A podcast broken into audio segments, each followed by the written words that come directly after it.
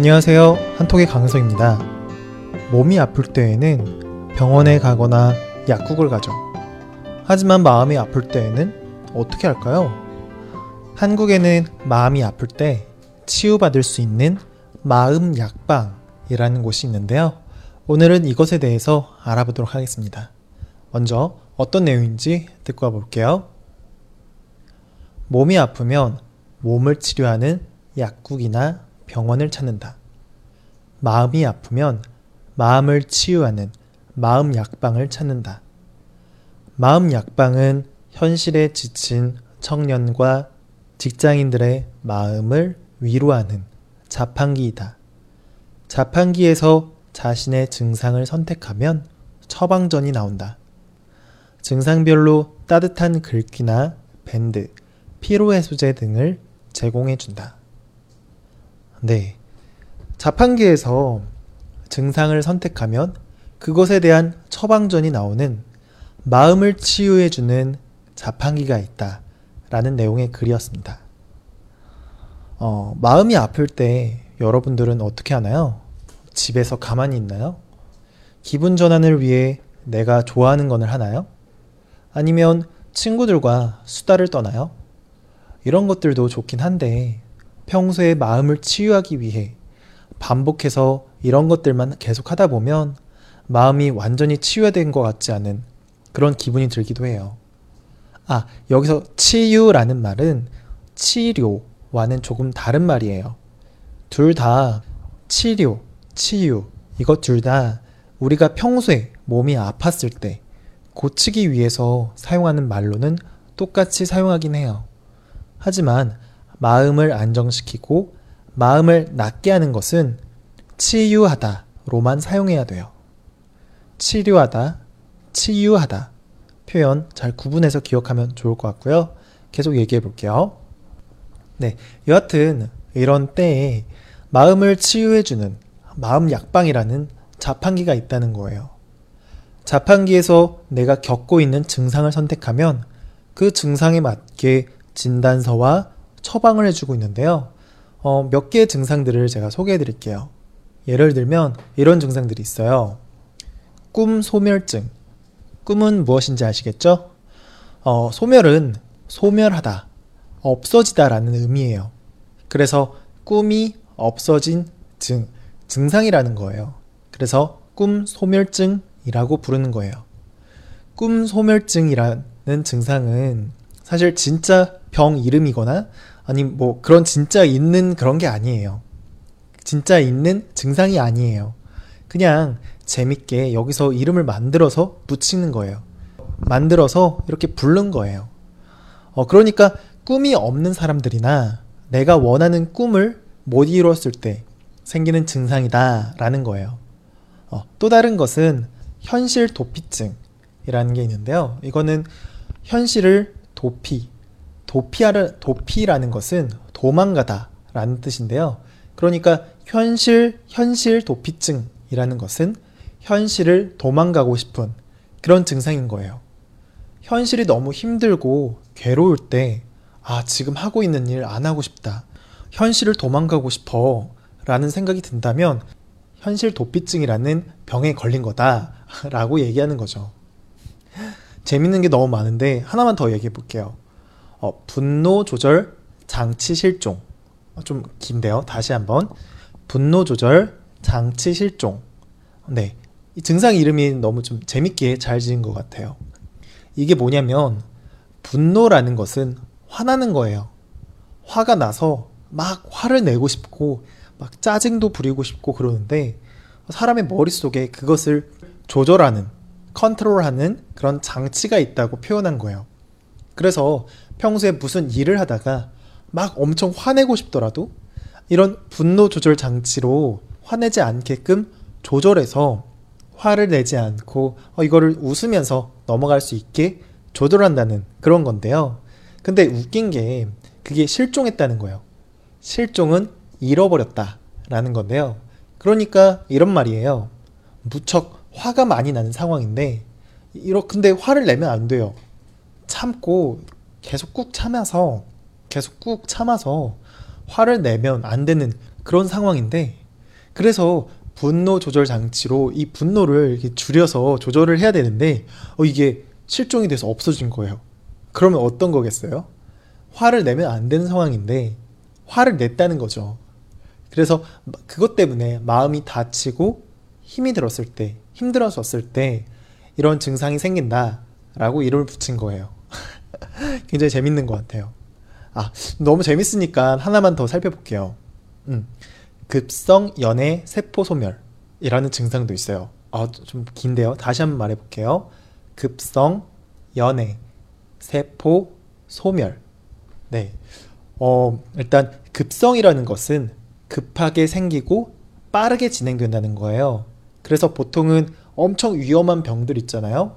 뭐 암이라든가 거의 뭐 죽을 병 같은 그런 병들에 이런 거가 이제 붙게 되면 그 그런 병들 앞에 급성이라는 단어가 붙으면 정말로 엄청 위험한 거예요.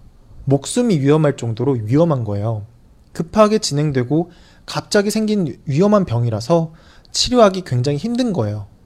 그런데 재밌는 게 연애 세포가 소멸했대요. 여기서 연애 세포는 뭐냐면 연애할 때 생기는 세포라는 건데요. 이건 또 진짜 있는 건 아니고요. 음, 모든 사람은 연애 세포라는 것이 있는데 오랫동안 연애를 하지 않으면 그러니까 이성을 만나지 않으면 연애에 대한 감정이나 감각이 없어지면서 그 연애 세포가 없어진다. 연애 세포가 죽, 죽어간다. 연애 세포가 죽는다라고 얘기를 하, 해요. 그러니까 그럼 무슨 말이겠어요? 급성 연애 세포 소멸이라는 증상은 이런 거죠. 연애를 안 하다 보니까 갑자기 많이 연애 세포들이 죽어나가기 시작해서 사랑이나 연애에 대한 감정이 없어져 갈 때 생기는 증상이라는 거죠. 뭐 이런 거잖아요. 뭐 이성 친구를 만나더라도 뭐 별다른 뭐 감흥이 없다, 감정이 없다, 혹은 어 뭐 연애하고 싶고 막 사랑하고 싶은 그런 마음들이 없어지는 때, 뭐 뭔가 그럴 때 생기는 증상이라는 거죠. 급성 연애 세포 소멸. 굉장히 재밌는 것 같아요. 네. 제가 방금 소개해드린 이런 증상들 말고도 스무 가지가 넘는 굉장히 다양한 증상들이 그 자판기 안에서 그런 선택을 할 수가 있는데요. 그러면 이제 궁금해지는 게 아니 이렇게 많은 증상들이 있는데 어떻게 마음을 치유한다는 거지? 도대체 어떤 처방법이 있는 거야? 처방을 어떻게 해주는 거야? 라는 생각이 드는데요. 어, 처방은 각 증상별로 제각기 다르긴 해요. 뭐 예를 들면 음, 처방으로 나오는 거가 그 안에서 마음을 평안하게 해주는 그림이나 글 같은 게 써져 있는 것도 있고요. 혹은 뭐 책을 추천해 주거나 영화를 추천해 주기도 하고 뭐 맛있는 요리를 추천해 주기도 해요. 그리고 새로운 여행 코스를 추천해 주기도 하고 뭐 기운 좀 내라고 기운 내라고 힘내라고 피로 해소제를 주는 것도 있어요. 또 마음이 크게 다친 사람들은 마음이 찢어지고 다쳤으니까 그런 상처받은 마음을 붙이라고 상처를 회복하라고 밴드를 주는 것도 있어요. 그런데 어떤 분들은 에이 뭐야 이런 것으로 정말 마음이 치유가 돼? 라고 생각하는 사람들도 있어요. 그런데 정말 마음이 아프고 힘든 사람들에게는 어, 그들을 위해서 공감해주고 또 이해해주는 말 한마디가 정말로 중요한 거거든요. 그리고 이게 또 비싼 게 아니에요. 자판기를 이용하는데, 이용하는데 500원밖에 들지 않으니까 부담도 없어요. 음, 그래서, 어, 굉장히 많은 사람들이 이용하고 있고 또 젊은 사람들한테 많은 인기가 있어요.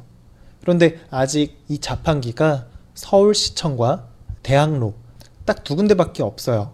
그래서 이 자판기에서 음, 진단을 받고 싶어서 가는 사람들이 많이 있는데 어, 항상 가보면 진단서가 솔드아웃 그러니까 매진이 돼서 다 팔려서 하나도 없게 되는 경우도 굉장히 많이 있어요.